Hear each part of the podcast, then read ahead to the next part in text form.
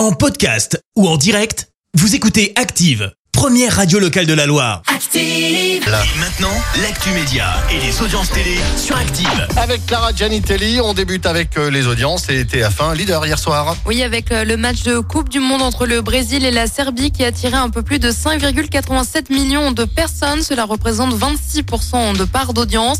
Derrière, on retrouve M6 avec la mini-série française inédite L'homme de nos vies. France 2 complète euh, le podium avec un numéro du magazine Envoyé spécial présenté par Élise Lucet. Changement dans les règles de l'Eurovision.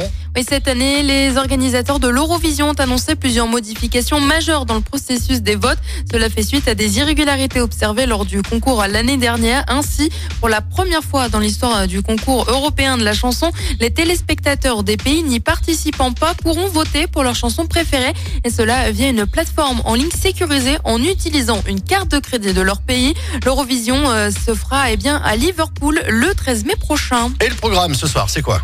Et bien sûr, euh, TF1, c'est du football euh, pour la Coupe du Monde avec euh, le match Angleterre-États-Unis. Sur France 2, c'est le téléfilm Coup de sang. Sur France 3, un programme culturel avec l'âge d'or des chansons de notre enfance. Sur euh, France 5, c'est une adaptation du texte de Julia Foyce sur une sur deux. Et puis sur M6, on retrouve La France a un incroyable talent. Merci, vous avez écouté Active Radio, la première radio locale de la Loire. Active.